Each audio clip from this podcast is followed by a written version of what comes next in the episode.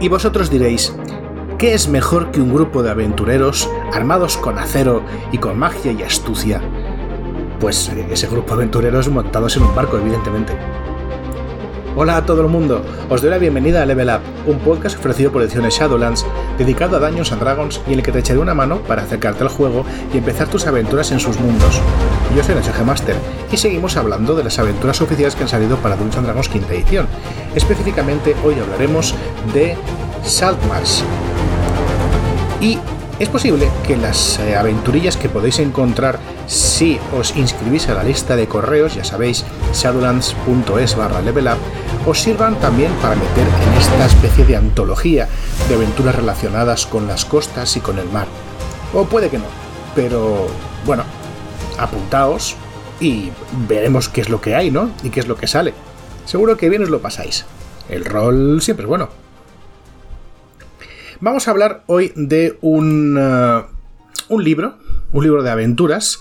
Creo que es eh, la segunda antología que sacó Wizards of the Coast para Dungeons and Dragons. Y es un libro que se compone de varias aventuras, más o menos independientes entre sí, ahora, ahora lo, lo desgranaremos esto, que se ambienta en una zona llamada Shaldmarsh que está en principio sacada del escenario de campaña de Greyhawk, aunque no sé si en esta versión esto ha cambiado. Y digo que no lo sé porque, sinceramente, yo no me he leído este libro. Puede ser de los pocos libros de esta edición que no haya leído en absoluto, ni ojearlo.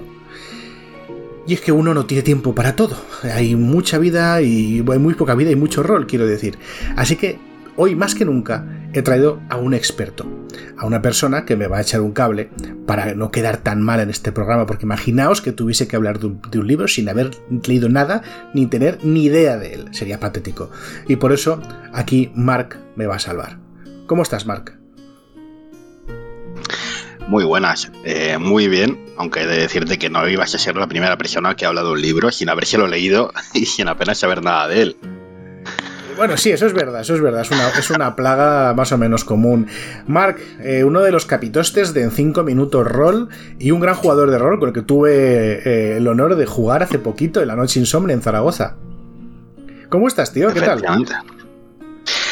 Pues ya te digo, muy bien, con muchas ganas de, hablar de Fantasmas de Shalmas. Uh, una aventura que personalmente a mí me gustó mucho aunque retoqué algunas cositas, también he de decirlo. Y, y nada, ya que parece que nuestras últimas eh, conexiones están todas relacionadas con piratas, sí. veo un factor clave ahí. Pero bueno, a ver qué sacamos hoy de aquí. Corrígeme en lo que he dicho antes, porfa, Mark. Eh, yo tengo entendido que, que, que, ¿Cómo se llama? Fantasmas de Salmas, ¿es el, el nombre de...?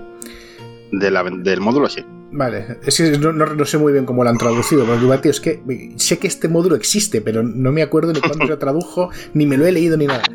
Eh, pero esto es, un, esto es una antología de aventuras, ¿no? Es una recopilación de, de, aventuras que tienen en común un lugar, ¿no? Que es, eh, que es este sitio, este, este lugar llamado Salmarsh. ¿Esto es así? Sí y no. Eh, y te digo por qué. Las seis primeras. Eh, los seis primeros capítulos sí que son todas aventuras que tienen más o menos un... son independientes, pero tienen un hilo conductor por el cual van unidas y sí que tienen lugar en Salmas.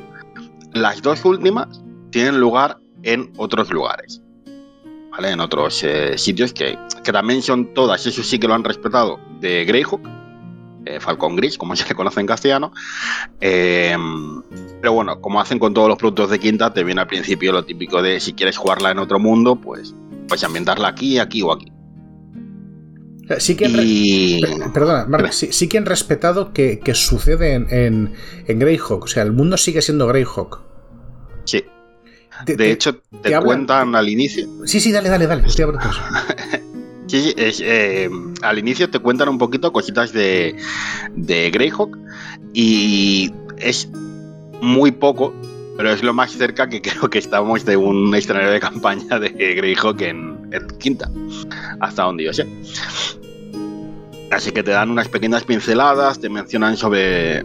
Eh, sobre todo es un poco introducción de por qué estáis en Shalmars y por qué ahora Shalmars, que era una ciudad de pescadores que estaba eh, hundida en la miseria, pues ahora de repente cobra importancia para el rey de la zona y que debido a unas causas que hay unas guerras en el norte y tal, te las mencionan muy por encima, él verse derrotado se ha girado y ha ido hacia el sur a intentar reconstruir su imperio de manera económica gracias al mercadeo y a la pesca de Shalmas, gran parte. Y eso es un poco lo que te dicen a grandes rasgos, es lo que te mencionan de Greyhawk y poco más. Claro, Greyhawk, que, que para, para, nuestros queridos oyentes, eh, se trata de posiblemente el primer escenario de campaña que salió para Dungeons and Dragons, porque fue un poco el mundo donde eh, Dee Barnison empezó a ambientar aquellas localizaciones que diseñaba para las partidas en principio y, la más importante quizás Blackmoor, ¿no? Era esa primera protoambientación que luego acabó siendo Greyhawk y que es una gran olvidada porque es un, un escenario muy guay de, espada y brujería, ¿no? De fantasía eh, muy clásica pero más alejada de lo tolkieniano, por así decirlo. Eh, y que se ha quedado ahí como en el cajón de los recuerdos y que muy poca gente la conoce o ha jugado en realidad. Y es una lástima. O sea, recuerdo que la tercera edición tenía como no escenario, porque sabías que era Grejo, pero no lo mencionaba de manera explícita, eh, este mundo, pero nunca se llegó a nada, tío. Qué lástima. Pues la verdad es que sí, porque, a ver, yo realmente, aparte de Ensalmars, no lo he jugado, eh, pero sí que he oído hablar a, gente y de hecho la primera vez que yo intenté eh, jugar a Dungeons Dragons, el máster eh, dirigía en, en y siempre me habían hablado bastante bien de la ambientación. Me la pusieron en... O sea, lo, lo que me contaron me gustó. Pero es cierto que Quinta, aunque ahora digan que la ambientación oficial es el multiverso, todos sabemos que es Costa de la Espada. ya no Faerun, Toril, no, Costa de la Espada es. Sí, no, un poco, omnipresente, ¿no? A mí, también me da un poco de rabia que se te diga, aunque te tengo que decir que yo soy yo soy fan de Berron y para mí es la mejor y ya está. Muy bien, pues vamos a, vamos a meternos ya directamente a esta zona concreta de Salmars, eh, porque Salmars es eso, ¿no? Es una región costera, una, una región de pescadores.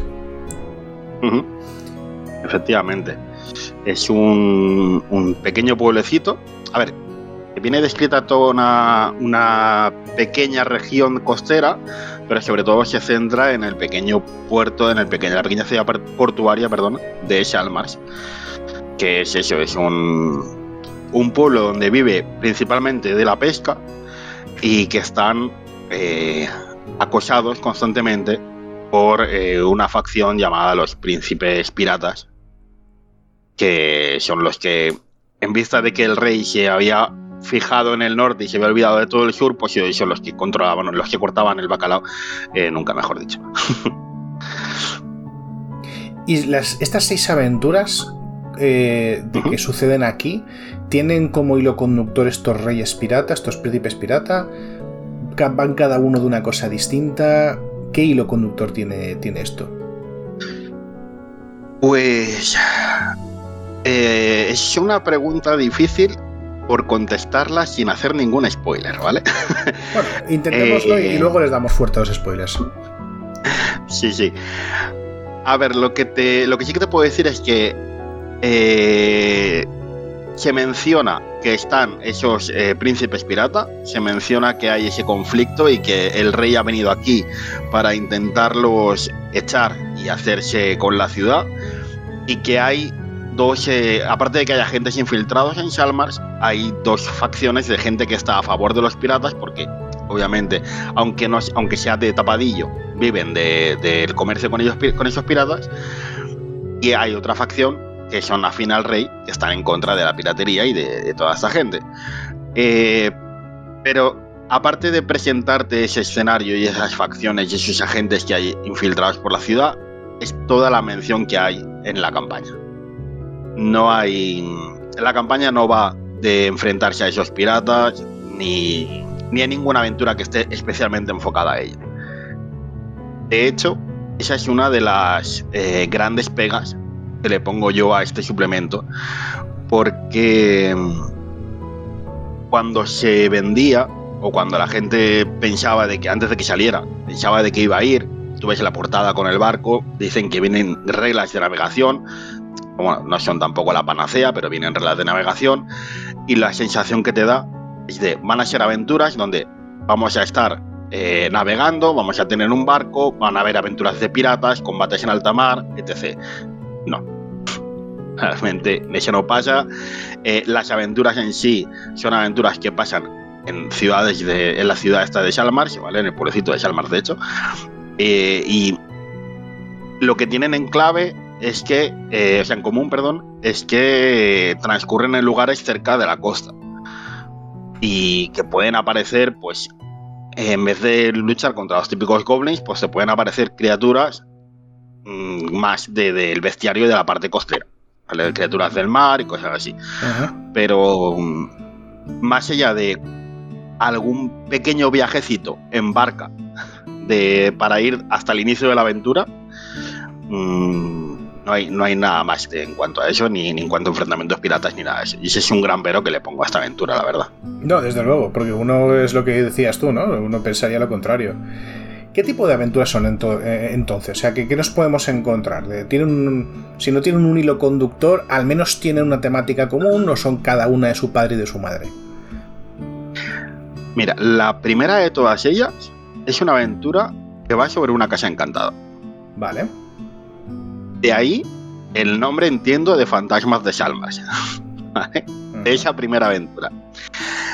Y es un poco eh, una excusa para que los personajes tengan el primer contacto con el consejo de la ciudad que les pide que vayan a investigar ese, lugar.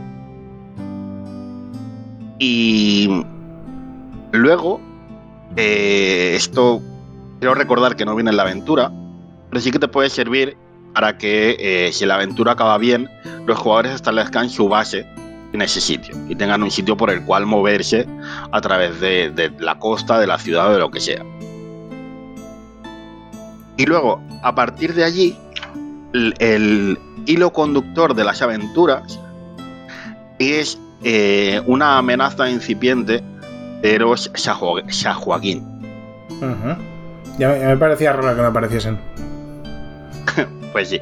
Es un poco. Eh, durante el resto de aventuras vas a ir descubriendo que está esa amenaza, que tienen sus planes, que se van a acercar y van a, atacar la costa. Poco a poco vas averiguando más información. Y realmente tienes. Eh, dos aventuras por en medio, el capítulo 4 y el capítulo 5, que están más apartadas, ¿vale? Porque no siguen ese hilo conductor, pero te las ponen en medio para que tengas esa, esa excusa de, primero, pasa un tiempo desde que averiguas de información hasta el capítulo final de esta mini, mini campaña, podríamos llamarla, y para que tengas también la excusa de subir de nivel. O sea que en lugar, en lugar de que el máster tenga que inventarse cosas o meter aventuras, ya te ponen estas dos que transcurren en Shalmars o que parten desde Shalmars y, y tienen eso, tienes ese, momento para ir haciendo otras cosas. Y estos son los seis primeros capítulos, porque en el capítulo 6 viene esta aventura, que es la del enemigo final, que sería donde acaba la trama de los Shahuagines, y que no sé si es el plural de Shahuagin, pero bueno. Eh, sí, a efectos prácticos lo aceptamos como plural de Shahuagin. Perfecto. Y luego ya te viene el capítulo 7 y capítulo 8, que son dos aventuras más, que estas ya transcurren en otros sitios que no tienen nada que ver con, con nada de la trama, ni con Shalmars, ni con eh, los Shahuagins, ni nada. Es simplemente pues dos aventuras que ocurren en ciudades costeras y que, que hasta, o sea, de hecho la, la primera de ellas, el Shinobe Tameraut, sí que te habla de que había un barco, un pez hundido, tal, no sé qué, pero es una aventura que transcurre en un mini dungeon en una isla eh, tienes que ir allí con una excusa. Y, la última, la de los orzuelos, es una aventura más de investigación en, de unos aventureros que llegan a una ciudad y, se encuentran con una serie de misterios, asesinatos y tal, y van, tienen que se ven inmersos en esa investigación. Y es una ciudad también portuaria y tal, donde hay como una especie de, barco colgando en mitad de la ciudad y tal, que creo que es una posada o algo así. Ya no me acuerdo mucho porque esa, esa no llega a dirigirla, de hecho la única que le he dirigido. Bueno, que por una parte pues, es raro, ¿no? Que, que, que esté esa ese salto, por así decirlo, que incluso se varíe tanto el escenario, pero por otro lado también te permite meter esas aventuras donde te dé la gana, ¿no? Hmm. Eso sí. Y jugarlas independientes o si el máster pues quiere trabajar un poco más, intentar encontrar la manera de por qué, por qué va a haber esa conexión, ¿no? Es un poquito. Sí que es cierto que de, las, de los suplementos estos que son como antologías de aventuras, este es el que yo más he visto que eh, puedes tirar de una línea y puedes jugarlas, por lo menos las seis primeras seguidas, con algo de sentido. Porque las otras, la de Cuentos del Portal Bostezante, por ejemplo, son dungeons totalmente independientes, que requieren mucho trabajo del máster. Y la otra creo que es la de viajes, la otra que conozco ahora mismo que me viene a la cabeza, es la de viajes a la ciudad de la Radiante, que ha venido, ha salido ahora hace nada, y, también son, cada una son mini escenarios de campaña y son muy, muy independientes uno de otro. Sí, eso, sí que, eso sí que los he leído. y sí, sí, es cierto. Es, es, exactamente como dices. La ciudad de la Radiante realmente no es más que una. Bueno, también hablaremos en este programa de. Hablamos en Level Up sobre la ciudad de la Radiante. Pero sí, eh, tiene en común que son. Que son como mini planos, ¿no? Mini mundos que vas visitando desde la ciudad de la Radiante. Muy bien, eh, pues a ver, sigue siendo aventuras en ¿no? costeras y algún barquito puedes meter ahí, destraperlo. Porque imagino que, como, imagino no, lo has dicho claramente, tú no las has dirigido tal y como vienen en el libro. Entonces, Exactamente. te voy a hacer la pregunta del millón, ahora que inauguramos la segunda parte del programa, que es, ¿qué, consejo le das a la gente cuando eh, quiera acercarse a este compendio de aventuras? O sea, ¿qué pegas le has visto, que ya nos has hecho un par, cómo las has, eh, cómo las has cubierto, las has resuelto, cómo te has enfrentado tú a, esta, a este mm. módulo. Y ahora aquí ya he de advertir que van a haber spoilers, con lo cual mucho cuidado. Perfecto. Eh, pues mira, yo, como ya te he dicho antes, eh, en este primer capítulo, que es el de la Casa Encantada, los jugadores, la, casa encantada, estoy que entrecomillarlo, ¿vale? Eh, acabó bien para los jugadores. Y, ya te digo que no recuerdo ahora mismo si es una de las opciones que te venía en la aventura, pero yo juraría que no. Lo que decidí fue que como recompensa a los aventureros darles las escrituras de ese, de ese lugar con la excusa de que Shalmar se está recuperando económicamente y es un buen sitio donde pueden pues ellos montar su esa tierra suya y pueden montar lo que quieran. ¿Vale? y ya con eso ya les di un, gancho y algo que les uniera a la propia ciudad de Salmas. También hubo una cosa que yo dejé ese gancho y no sabía hasta dónde los jugadores lo iban a aprovechar, pero me parece que lo hicieron muy bien y me gustó mucho lo que hicieron. Y es que, eh, como ya he comentado antes, hay toda una guerra que el imperio ha perdido en el norte. Y eso quiere decir que hay un montón de refugiados que están yendo hacia el sur. Y sí que en un momento, en el inicio de esta aventura, te mencionan que al llegar a la ciudad hay un montón de refugiados en las puertas y que la gente no les deja entrar. Los guardias de la ciudad no les dejan entrar. Entonces ellos lo que hicieron fue aprovechar que tenían esa casa para reconstruirla, contratando a estos refugiados y a cambio montaron una especie de campamento de refugiados para que se pudieran quedar y conforme ellos iban avanzando en las aventuras, eh, iban invirtiendo el oro que ganaban en construir una pequeña escuela, en construir eh, unos barracones, en mejorar la vida de esta gente. Y, ese yo creo que sería el mayor consejo que, yo le daría a quien fuera a dirigir estas aventuras. Y es que no, no quiera dirigirlas de manera rápida, por así decirlo, eh, acelerando los eventos, sino que eh, deje que los jugadores respiren y que disfruten del tiempo de Shalmars, que vayan explorando la ciudad, que vean a los PNJs, que se empapen de, todo lo que hay, de las conspiraciones que hay, que visiten los distintos lugares, que hay muchos sitios muy interesantes, una torre de un mago, hay un, eh, un par de posadas, eh, y, que aproveche un poquito ese, juego de facciones, ¿no? De los piratas, de los refugiados, el, consejo que está dividido entre la gente que gobernaba antes este sitio y los que ha impuesto ahora de nuevo el rey. un poco eh, que todo esto se te menciona, pero no, las aventuras no lo explotan. Y yo creo que si el máster, con, tampoco necesitas hacer mucho trabajo, realmente, porque con la información que te viene es suficiente como para que tú vayas desarrollando a partir de allí y que vayas reaccionando a lo que hacen los jugadores.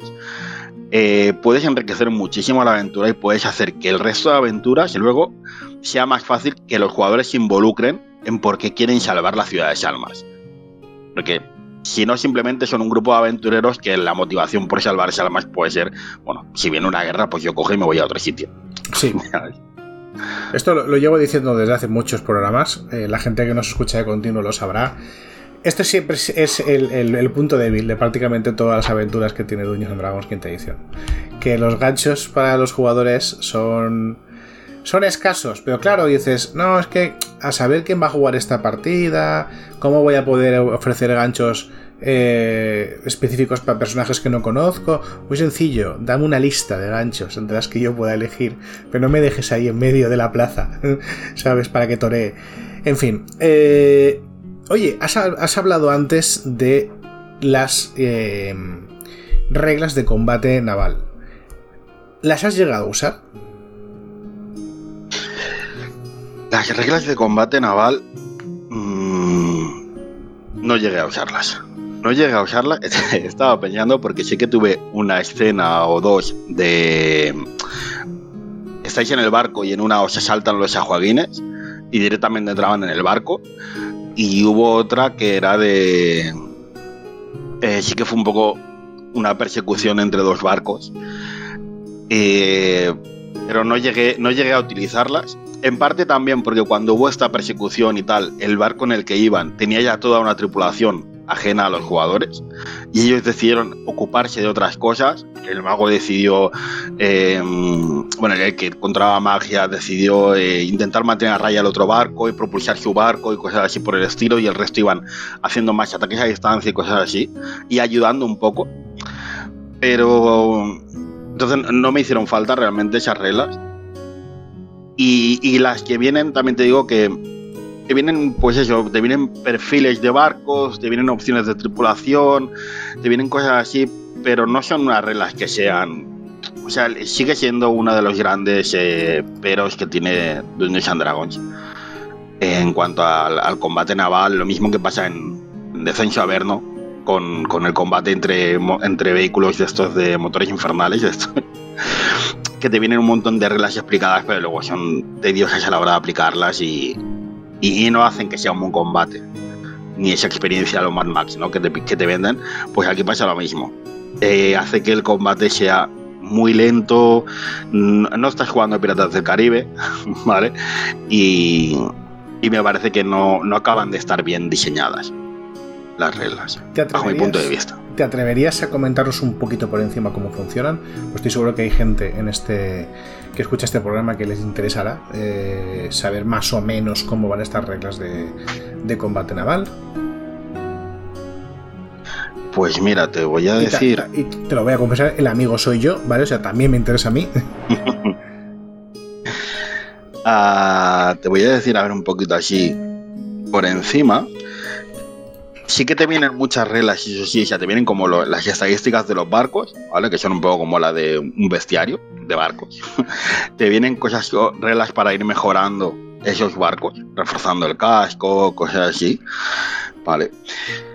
Y luego las reglas que te vienen son eh, reglas enfocadas a que cada uno coja una posición en el barco, ¿vale? Entonces, eh, eh, empiezas como un combate normal, con tirando la iniciativa, solamente aquí se utiliza la destreza y la puntuación de calidad de la tripulación del barco. ¿vale? O sea, el barco, tiene, el barco tiene fuerza, destreza, constitución, etcétera, etcétera. Exacto. Ah, cojones. Sí. Menos intelecto, sabiduría y carisma, que están en cero todas. Vale, bueno, sí. Eh, tiene, tiene fuerza, destreza y constitución. Entonces utilizas la destreza del barco y luego, eh, durante el encuentro, tienes las diferentes posiciones Y, por ejemplo, tienes el capitán, primer oficial y contramaestre, tienen unas secciones especiales, que son apuntar o ordenar avante a toda. Te vienen estas dos opciones que, puedes hacer. Eh, básicamente, apuntar das ventaja a un arma que tenga a 10 pies el jugador. Lo típico de tienes un cañón cerca, le dices ese cañón que apunte y ese cañón dispara con ventaja. Y el avante a toda hace que eh, motives de alguna manera a la tripulación, tiras un dado de 6 y multipliques el resultado por 5 y eso se añade a la velocidad del barco. Eh, ¿Qué es lo que pasa aquí?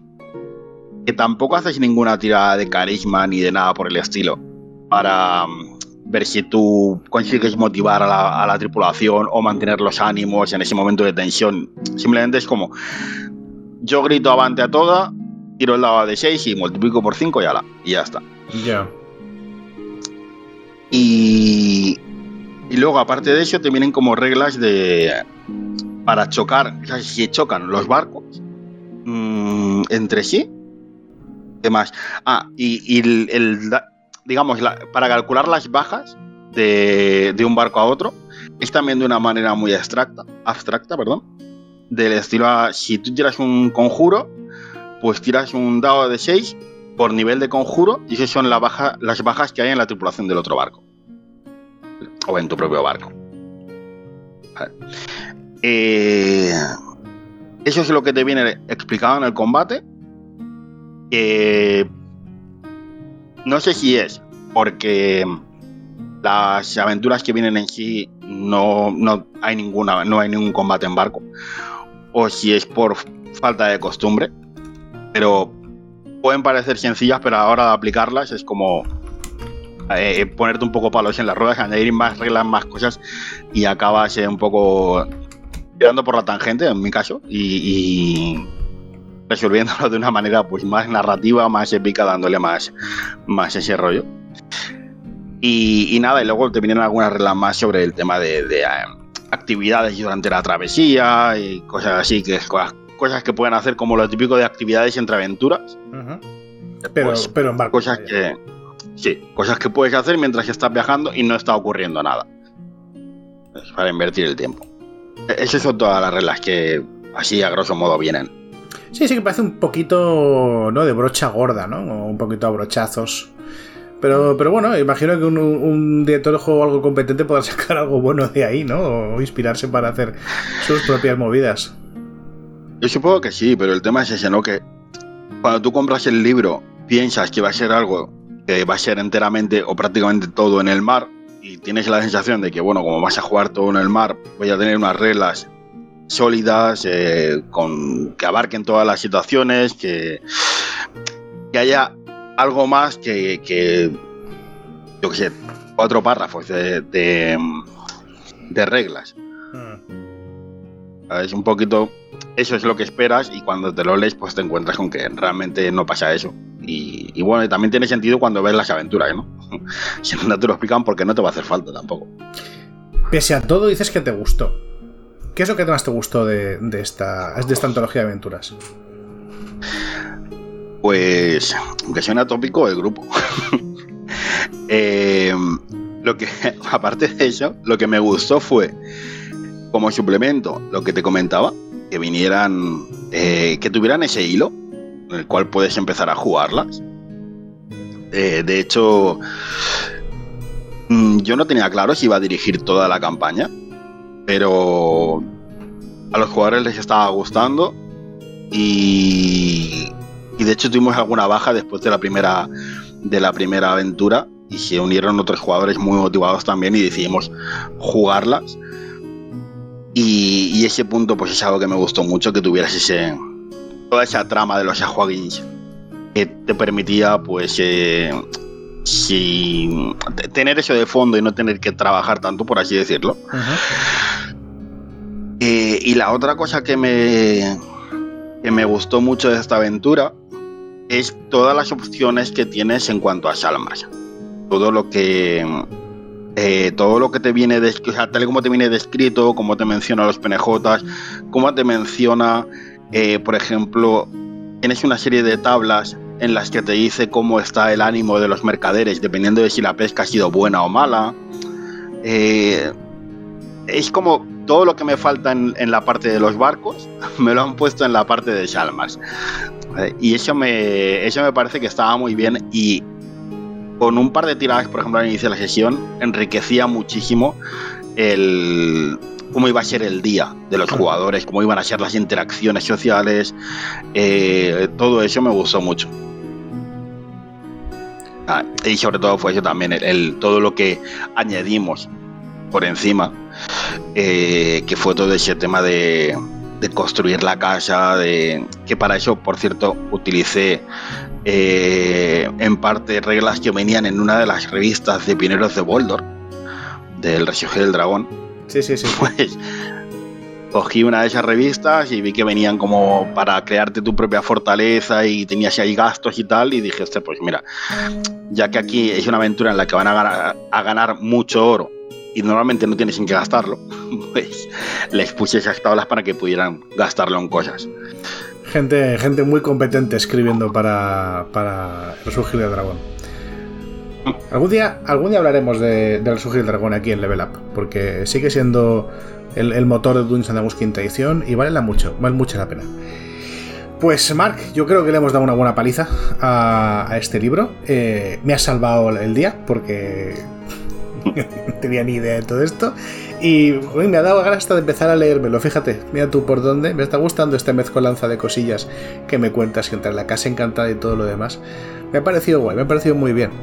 Y eh, bueno, lo prometido es deuda. Eh, aparte de invitarte un día aquí a almorzar a Valencia si algún día te vienes, eh, te voy a dar un momentito de autopromo para que nos recomiendes lo que tú quieras, que creo que no tienes pocas cosas que recomendar.